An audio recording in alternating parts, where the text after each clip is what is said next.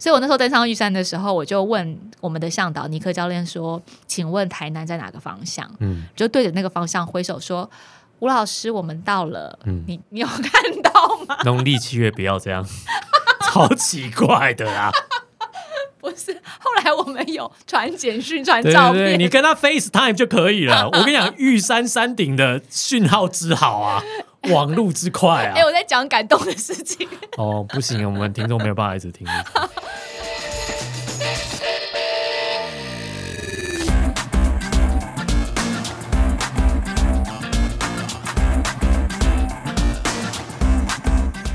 欢迎来到运动人的 Pancake，我是 Windy，我是老吴，老吴，还记得我们前两个月在一起节目当中聊了山海镇这件事情吗？对，啊，你们走了十一天，笑死我们走了九天，啊！你们走了九天，笑死！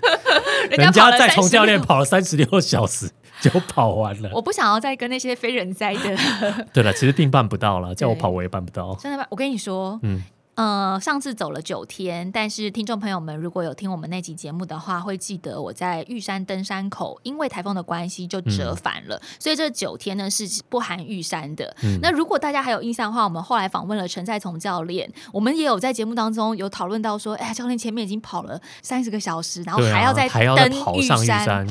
山，而且各位观众，你跑上玉山以后还要自己走下来啊，又没有车坐。对对对，对啊，那我自己呢，因为要把这个玉山主峰圣山之路这段补完，所以嗯。其实上个礼拜我又再次造访了玉山一次，嗯。就是在呃把之前台风没有走到的路线山海尊的最后一段拼图嗯。把它拼齐。我觉得你这是命中带台风哎、不是我，不是你，我跟你说那是导演 哦，是导演。是导演，我待会告诉你详情。有一位导演，你们怎么没有一天到晚都台风哎、但我要跟你讲的是，你知道，就是因为先访问完陈在彤教练之后，我才去拼完圣山这个最后的拼图。嗯，那虽然我这是我第三次去走玉山主峰了啦，嗯虽然我之前走过，可是因为你知道有点忘记了嘛，哦，所以在访问在彤教练的时候，我其实没有那么强烈的觉得说，哎呀，跑到最后一段还要上玉山。觉得很难，可是心里面的感受没有那么强烈。但是访完再从教练，我再去走玉山，然后走那最后一段碎石坡的时候，我想说，真的是非人哉耶！对啊，而且其实很危险。蛮如果你那时候已经没有力气了，你要走那一段很陡碎石坡，因为那一段碎石坡不是只有陡而已，那一段碎石坡风还很大。对，所以就是种种的故事，想要跟大家分享我这次的玉山之旅。首先呢，我要告诉大家，为什么老吴说我命中带台风因。为第一次遇到台风嘛，第二次又差一点又被台风攻击。是的，我要告诉大家一些幕后花絮，就是山海圳的路线，我们是 GoGo 台湾团队全程记录，所以当然圣山之路要爬玉山也是要全程拍摄。嗯在拍摄的时候，拍摄之前，玉山要经过申请。嗯，那呃，大家知道玉山非常难申请，不是因为玉山很难爬，是因为白云山庄的床位有嗯很限。难抽。对，有人形容说，台湾的玉山其实比圣母峰还要难，因为圣母峰你有钱就可以去，玉 山难度不一样啊不。是 不是形容嘛，形容嘛。哦对对对对但玉山你有钱，还你还抽不中，对，因为你抽不中排云山庄的床位嘛，对不对？对对对对对，所以这次呢，我们上一次呃有很幸运的抽到，但是台风。呃，就就没有成型。这次我们再申请了一次，可是我们又觉得那么容易抽不到。虽然我们是平日，几率上面会比较高一些，但也没有把握。所以我们其实有打心底有一个准备，就是说如果没有抽中床位，我们就单攻单攻上去。嗯，那虽然单攻也有名额限制，但是它比较容易申请得到。跑上去啊，跟在从教练一样。臣妾办不到啊。好，但是我们就有了这样的心理准备，所以你知道，其实 GoGo 台湾外景团队在摄影组的人选瞧的时候就瞧超久，还出动长官，就是工程部的长官跑来节目部开会说。这个摄影师他们单工可能没有可能办，办不到，对，所以还在瞧人选，并不是你办不到，是摄影师也办不到。呃，对我来说，呃，导演可能也办不到。对啊，对对一般人来说，单工并不是件容易的事啊。老实说，其实对我来说，我觉得单工办得到，但是也是很累。很累啦，非很累。常劳累我我上我唯一一次去也是单工，因为抽不到啊，但是其实真的蛮累的。我第一次去也是单工，因为抽不到。你看大家都是抽不到，所以，抽不到逼不得已单工。哎呦，给我排云柱，我干嘛单工啊？真的。两天一夜好好看风景不好吗？对啊，可以靠颜值吃饭，我们何必靠体能呢？这样。对啊，真的是啊。所以我们本来打了打从心理准备，那时候还瞧了那个摄影人选，大家心里七上八下。然后我们两位导演，一位窝导，一位。挖倒两个人其实也很差，这样。然后后来中签的时候，你知道我们超开心的，挖倒还冒出一句话说：“感谢上帝救了我的老命。”这样子，因为他们都觉得他们如果单攻上去，太棒了。他们觉得他们单攻上去的话，应该就是呜呼哀哉，凶多吉少。对，所以我们就决定哦，我们就很幸运的抽中了两天一夜正常的行程。那跟听众朋友报告一下，如果对于玉山行程没有概念的话呢，通常呃。两天一夜的安排会是第一天先走八点五公里的山路，嗯，住宿排云山庄，嗯，接着第二天大概会在凌晨两三点左右起床吃饭，然后走二点四公里的路程，嗯，到玉山山顶看日出，接着再返回排云山庄休息一下下，吃个面之后吃个热汤面，嗯，然后再走原本八点五公里下山，也就是说全长是八点五加二点四的单程这样，然后呃来回的路程分两天，被你说。听起来很短呢。哎，对，大家 大家爬山的时候千万不要在意这个里程数，那个里程数简直就是 跟你在平路是完全不一样的。而且它段落差很多啊，对，那一段路的难度差很多。是的，前八点五算是缓缓而上，相当缓的一个坡啦。对，缓坡偶尔有一点点小小的，就是需要把腿抬比较高的地方，可是也都很短。对啊，基本上就是有一点像在走林道的感觉。对，但是。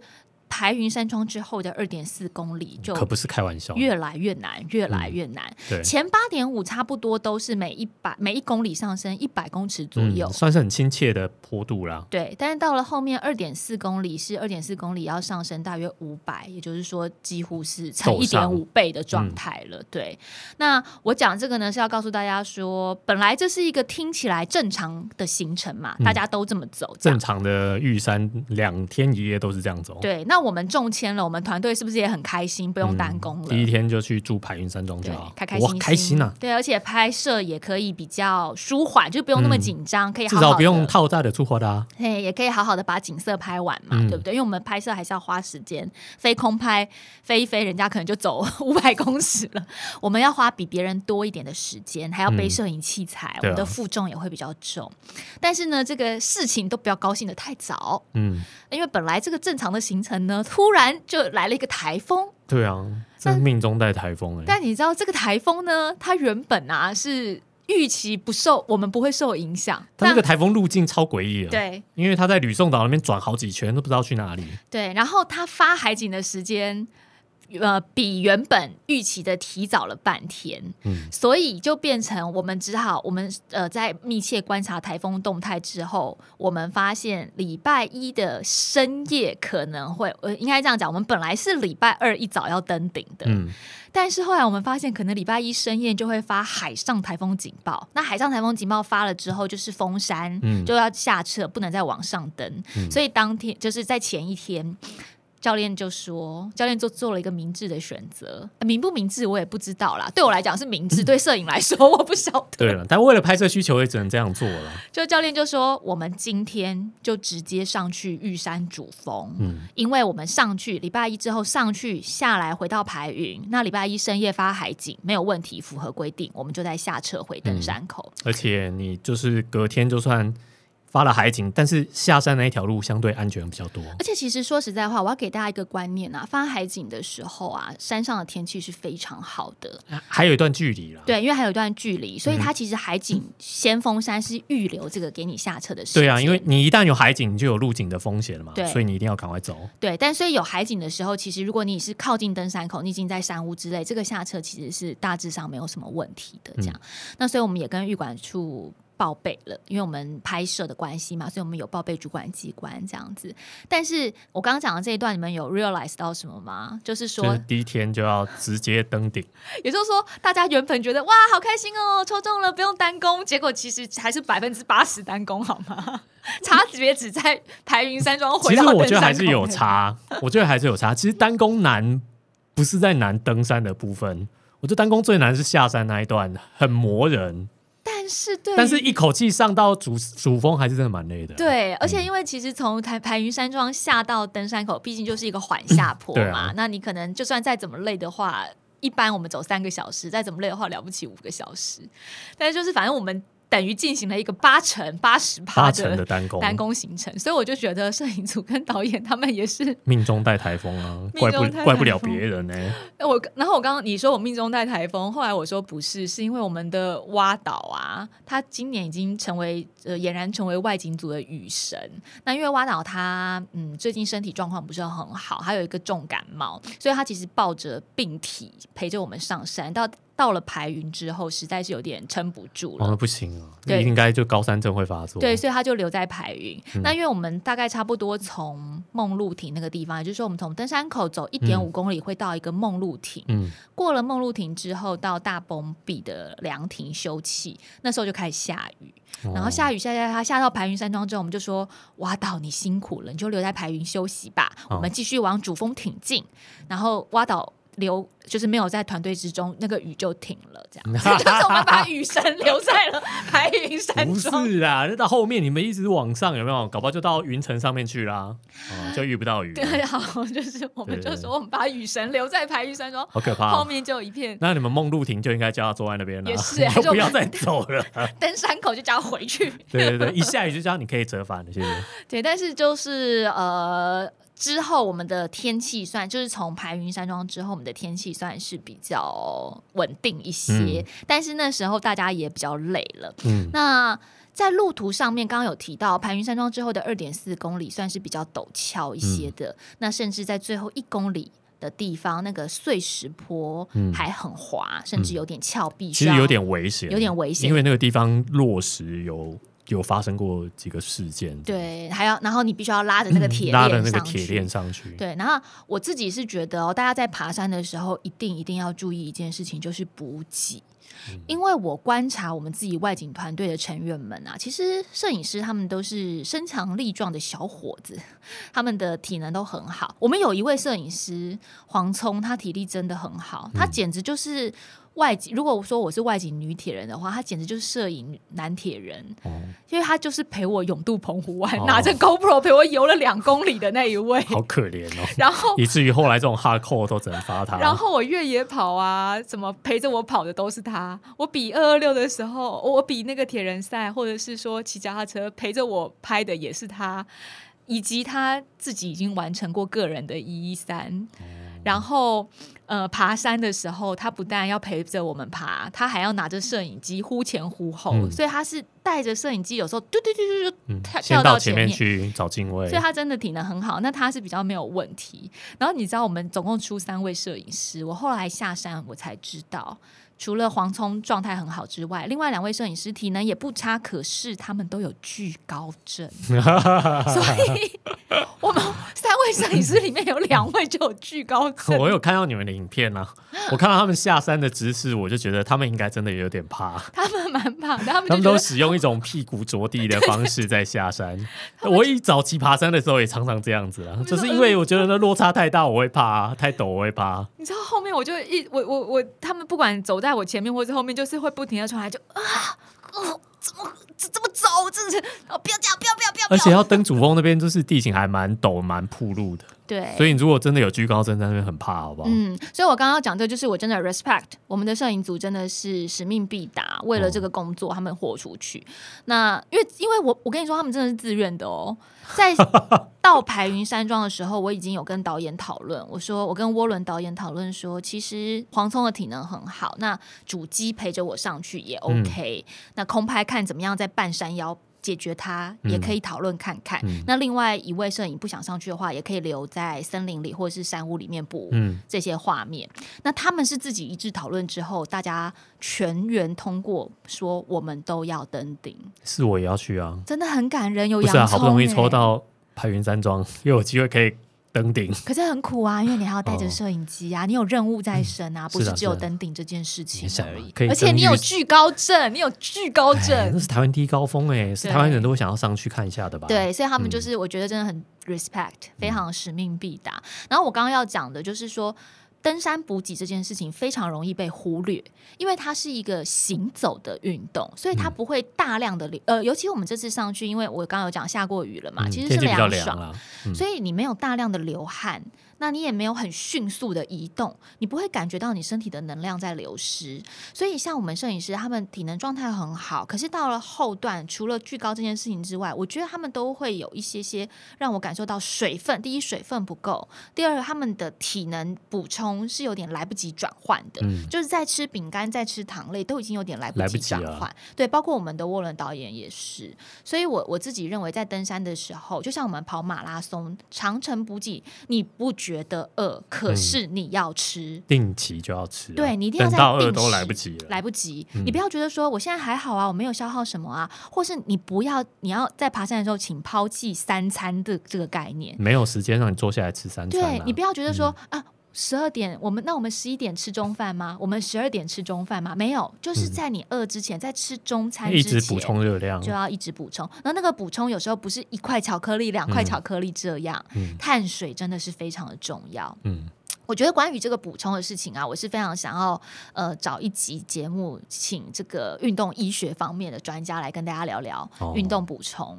对，但是在这次，我觉得活生生的 看到我们摄影组这几个例子，没有在爬山，不知道这件事。甚至他们身上带的行动量都不是很多，因为比如说已经告诉他们这个路程了。那真的不是山友呢？山友的行动量都会带带超过。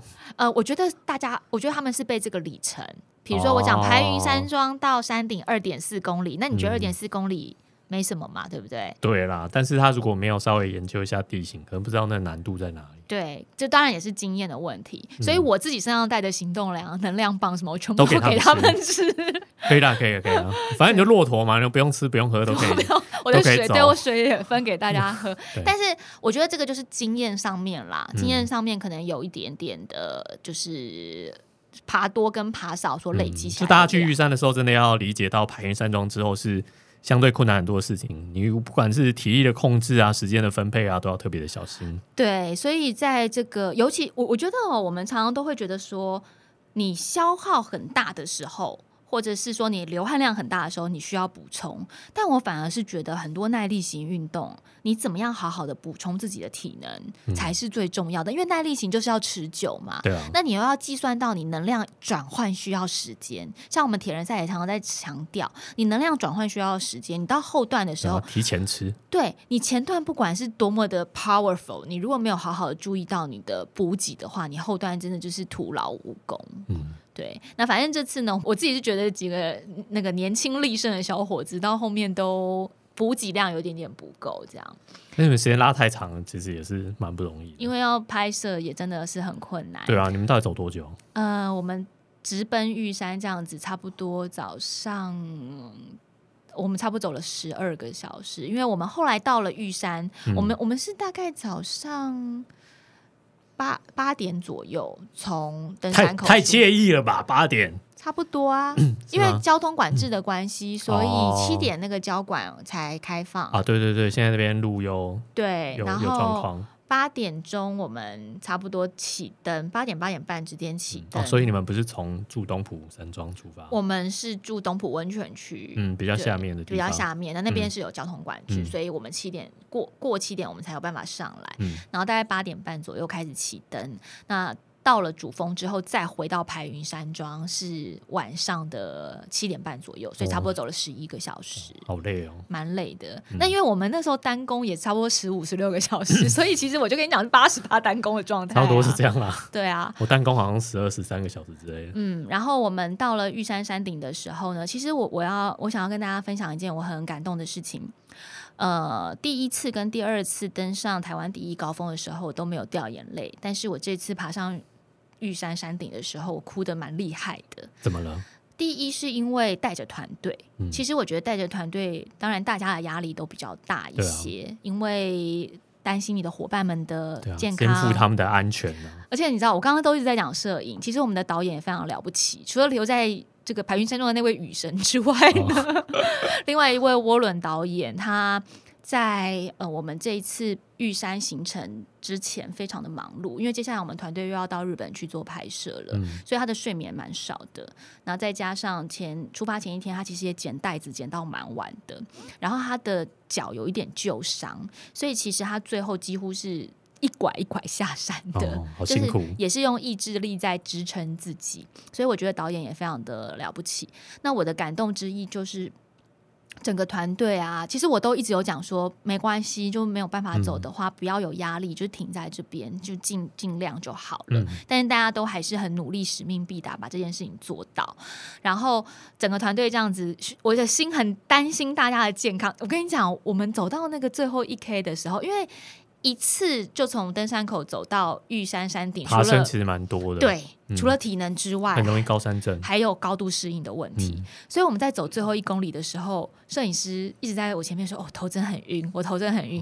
是高山症啊，我跟你说，我的头也很晕，即便我已经爬过很多其实座单攻就是爬山太多，而且你们一天又住比较海拔比较低的地方，也对不是住在东没有住到浦山庄，是，对啊，所以那个海拔太激烈了，因为暑假期间东浦山庄也很满。哦也很满，对，也很满，所以就各种难处啦。嗯就为了要把拍摄这件事情完整，大家有很多妥协的地方。很不容易嗯对，所以我们因为东浦山庄暑假期间是满满满的，那我们又要配合我们排云中签的时间，又要嗯东浦有空的时间，所以后来几经协调，就是还是选择了有中签就先去，然后住嗯到远一点的东浦温泉区。嗯那我自己那时候也有点头晕，所以我完全可以知道摄影在那边讲说，我头真的很晕，天哪，头怎么那么晕？甚至我走在他后面都觉得他有点摇摇晃晃，然后我都。好怕，我就摇摇晃晃应该是山上风很大，对，还有碎石那边山上风很大，也不不好走。可是我就很紧张啊，然后他说他头很痛或者是头很晕的时候，我一直想说、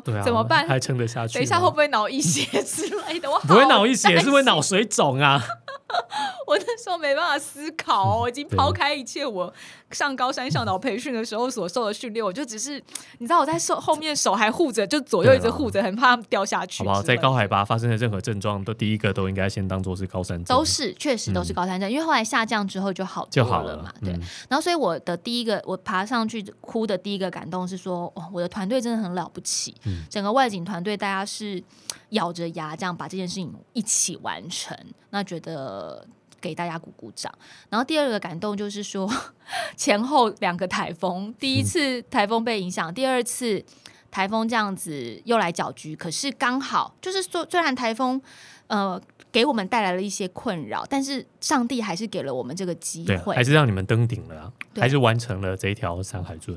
我自己很喜欢别人说过的一句话，就是说，有时候不是你爬不爬得了这座山，是山愿不愿意让你上来。嗯所以我那时候登上去的时候，我心里想说，谢谢山愿意让我们上来，嗯因为我觉得上一次山不让我们上来，台风有来，真的是一个明智的选择呢。因为这一次，可可能也走不完哦，因为这一次只是单纯来爬圣山之路，大家就就累成累成这，样。那上一次走了九天，再走了九天再爬圣山哦，对啊，我两个大家导演，可能会崩溃哦，在山上。我，两个导演还能回去工作吗？可能不是只有脚痛的问题，真的不是只有脚痛，所以我就觉得说一切的安排都是最好的安排。上一次山就是让我们先回家休整息一下嗯。是，所以我觉得第二个感动就是说谢谢山让我们嗯上来。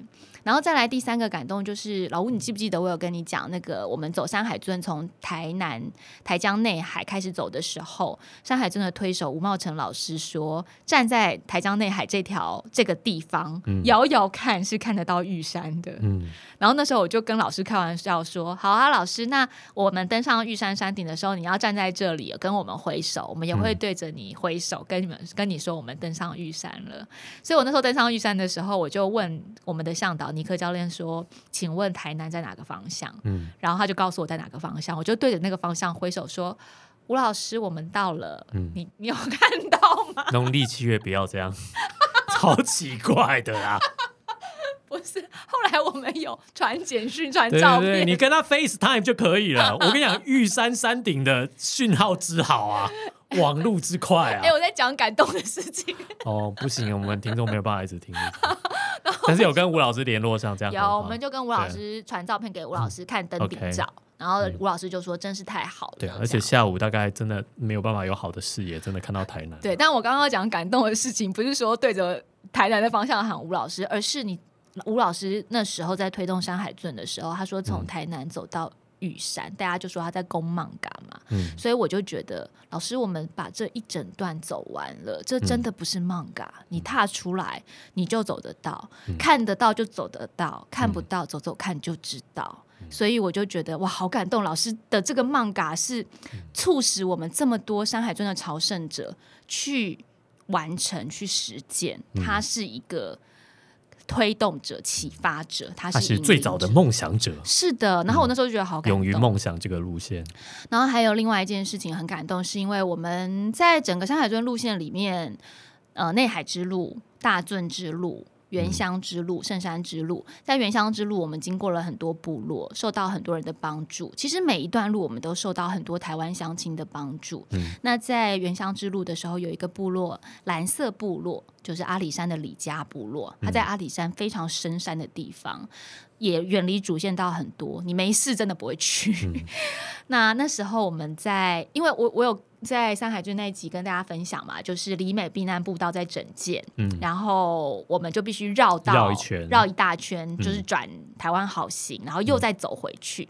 那那时候其实李家部落的理事长方大哥呢，他是有关心我们，他就是打电话来说，你们是到哪了？你们就是再来的话，我们晚上要睡觉了 部落很早休息，没办法煮东西什么的。然后他就开着部落的蓝宝坚尼，就是小货车、那种蓝小货卡来载我们，就是把我们帮我们省掉了一段路，然后帮我们再回部落，而且带我们认识部落，听了很多部落的故事，就呃觉得从理事长方大哥那边得到很多周族文化的洗礼，也非常感谢他的热情。那在我们出发圣山之路的前一个礼拜，我们就是收到了一个消息，说呃方大哥他去当小天使了，就他已经离开人世了。嗯所以我我们其实蛮震惊的，因为在拍摄外景的时候，呃，方大哥的身体感觉很硬朗，嗯精神非常的好，所以这个消息对我们来说有点突然，而且我们节目都还在剪接，还没有播出，也就是说在节目里面还有方大哥的身影，那我们觉得。我自己心里面是感触良多，而且也觉得蛮伤心的。然后我跟你说，我们从那个排云山庄走到玉山山顶的时候，虽然没有下雨，可是沿途的雾非常的大，然后都是阴天，云都很厚，然后雾很大。但是我们走到山顶的时候，天空是开的，不但开了一块蓝天，还洒了一点点阳光进来，然后云海非常的可爱，没有到大景的程度，可是天空为我们开了一小段，所以我在山顶的时候，我就对着天空说：“谢谢方大哥，因为我觉得可能方大哥有在看着我们，就是帮助我们，因为山海方大哥回到圣山了啦。对对对，邹主来说确实是，对邹主人来讲确实是这样。所以就是我那时候在山顶的时候，大概这些事情交融在一起，我就觉得好多感动的项目跟细节。所以我前两次爬玉山的时候，我都没有掉眼泪，然后我这次在。一登上山顶，在对着镜头讲话的时候，我就就是哭的蛮严重。我中间还一度停下来说：“好，你先不要拍，你先去拍空景。”我说：“你先去拍云海跟那个开的天空，先让我修复一下，就是先让我休息一下，我再讲话。”那我就会觉得说很多啦，就是那那种感觉很难形容，就觉得啊，好像老天爷真的是。愿意让我们上来，然后开一个天空，再跟我们讲话。你知道那个满天浓雾，就开一个口，一块蓝天在那边，那个感觉就好像是，真的就好像是上帝拨开那个云雾，然后对着下面广播说：“Hey, well done, good job，你们干的不错哦，你们干的好。”那种感觉，它就是好难形容哦，因为。第一高峰，一个在离天空这么近、这么近的地方，我觉得我那个感受超级明显、超深的，所以大家一定要去 爬一下、走一下山海镇，你们才知道我在说什么。缺氧的时候比较容易那个，有幻想是不是？不是幻想，就容易那个感伤啦。对，但就是各种不同，我觉得我不是感伤，我真的是感动，感感动，真的很感动。所以就是各种不同的感动交融在一起，让我觉得这一次行程我收获很多。山是非常了不起的，像老吴，你记得我们上次在聊南湖大山的时候，南湖大山我也爬第四次了。那你看玉山我也爬第三次了，可是我每一次上去都有不一样的收获。对，而且在上去之前，我心里都觉得 nothing at all，就没什么啦，没什么，我爬过了啊，我去过了呀。可是等到我到了那个地方的时候，我都有一个完全不一样的心境，我都会觉得谢谢，谢谢，谢谢，谢谢，我又来了一次，谢谢，又让我就算去过来，是真的很不容易。真的，我我觉得好难形容那种感觉，大家要自己去体会一下而。且玉山其实真的没有很容易，好吗？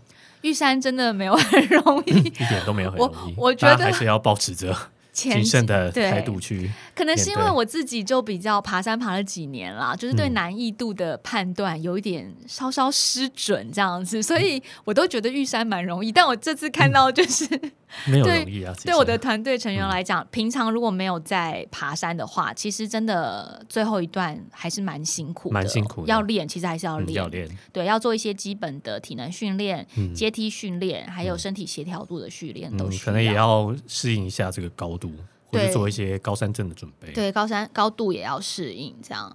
那大家非常关心的玉山排云山庄的餐饮，哦，好吃吗？现在？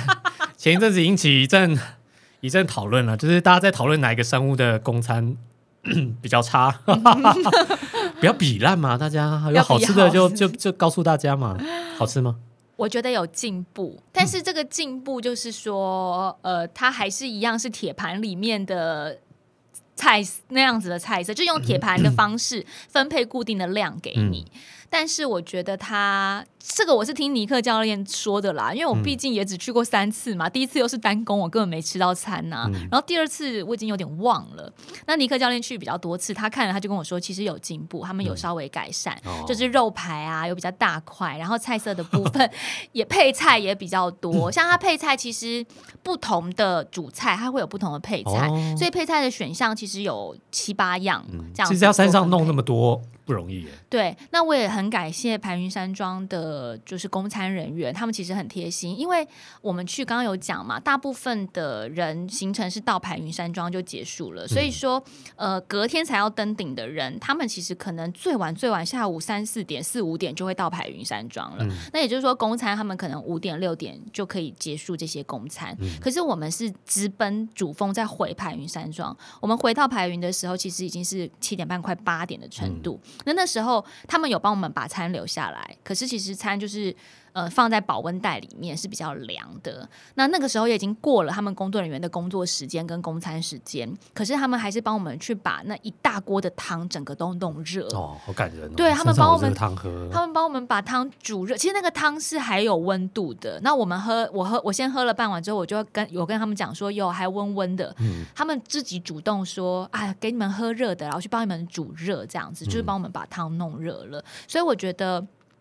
餐食的供应或者是物资，有时候当然会受到一些成本或者是路程的限制，但是人情味这件事情，我相信在台湾是不变的。对啊，所以台原山庄已经是台湾数一数二的高级商务了。对啊大家不要再闲了好吗？马桶还可以冲水，我马桶还可以光冲水欸，我觉得光是马桶可以冲水这件事情，我真的就好喜欢哦。哦，我。懂懂懂。我去天池山庄的时候，看到那一整排的冲水马桶，我也觉得不可思议。对啊，因为在山上可以有冲水马桶，需要有多少人力的建制，嗯有多少设施的环境的评估，嗯然后有多少成本的投入，我觉得这些都是我们要去珍惜的。当然，我们还是期待可以像国外那样有更好的山屋资源啦，嗯但是不容易。啦。对，就是说啊鼓励、鼓励，用鼓励的方式去督促进步，但是不要用责责怪对啦。如果以后大家都愿意使用者付费的话，搞不好嗯很多商务也愿意仿效啊。没错，那另外我也要帮大家做一些小小的科普啦，吼，因为这次在爬山的过程当中，摄影师也有问我说，那玉山前五峰、后四峰分别是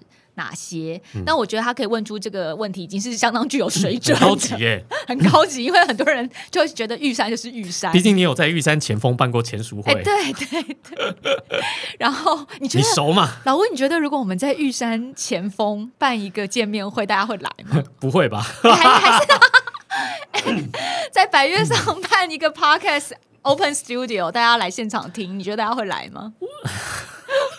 一起爬玉山我都不想去啊！呃，听众朋友们到那个 Apple Podcast 的留言一下，对留言跟我们说，如果我们在玉山前锋办一个这个现场 podcast，有人会来听吗？那你觉得如果有观众听众留言超过多少则，你愿意去玉山前锋办 Podcast Open Studio？五十折吧，哦是不是太严苛了？你有点严苛，你有点严苛，那因为我们的听众不一定是听 Apple Podcast，他们可能听 KKBox 或者是哦。Sound On 之类的啊。你可以在那个 Windy 的粉丝哦，不要这样太容易，拜拜托不要。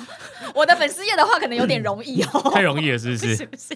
可恶，五十折，我怕大家朋友，流量密码一下就爆了。我怕大家朋友就是互通有无，灌灌一灌就灌爆了，把他们弄上玉山啊不行不行，要在 Apple Podcast 上面留言才可以，评 OK，分留欢迎言。欢迎你留言。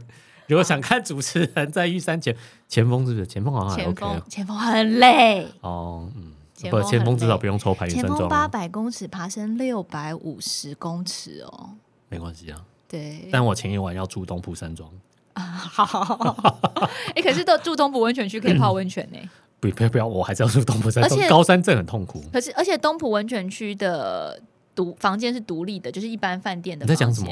温泉当然是下山以后再泡。不是我的意思是说，因为你房间是独立的，你可以哦睡得比较好较好。因为东浦山庄也很棒，但是因为是通铺了，大家会互相影响。会有鼾声的影响不。会不会不会，我现在都觉得山屋什么的都还好，你就戴了耳塞都很好睡。好，那其实刚刚提到啊，我要讲的是这个科普的讯息。玉山群峰其实总共有十一连峰，这哦十一连峰里面有九座都有被归纳进百越当中。嗯那如果是以地域来分的话呢，这个前五峰、后四峰分别是哪些呢？前五峰是主峰，一定是嘛，对不对？嗯还有刚刚这个老吴说，如果大家留言达到的话，我们就去办 Open Studio 的玉山前峰。那这个也是有点像玉山的前哨站。嗯，那它也是可以一日单攻的，所以不需要住在排云山庄，不需要种钱就可以申请。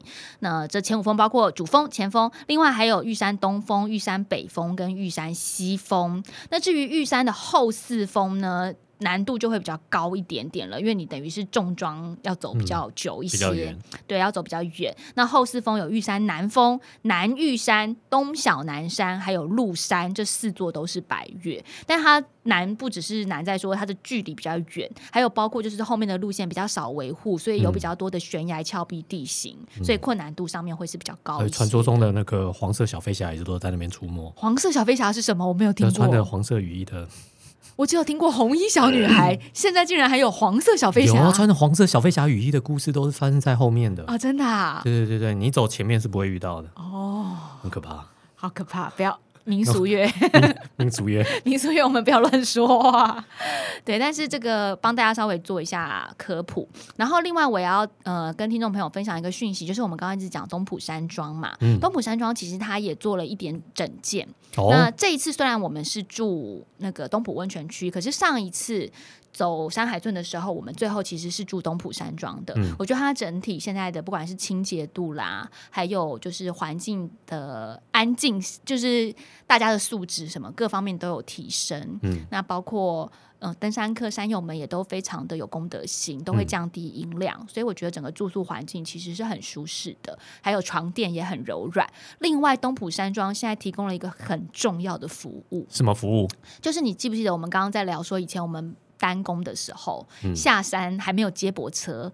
压垮压垮骆驼的最后一根稻草，就是你要从登山口走回上东浦停车场。因为六点以后就没有了，对，但是不知道其实五点还六点？五点，五点以前是五点以后没有，嗯但其实现在呢，五点之后是有的，你可以跟东浦山庄预约，价钱会多一点点。嗯没关系，对，我觉得没有关系多亏我们都会，多贵我都付，我都付想什么？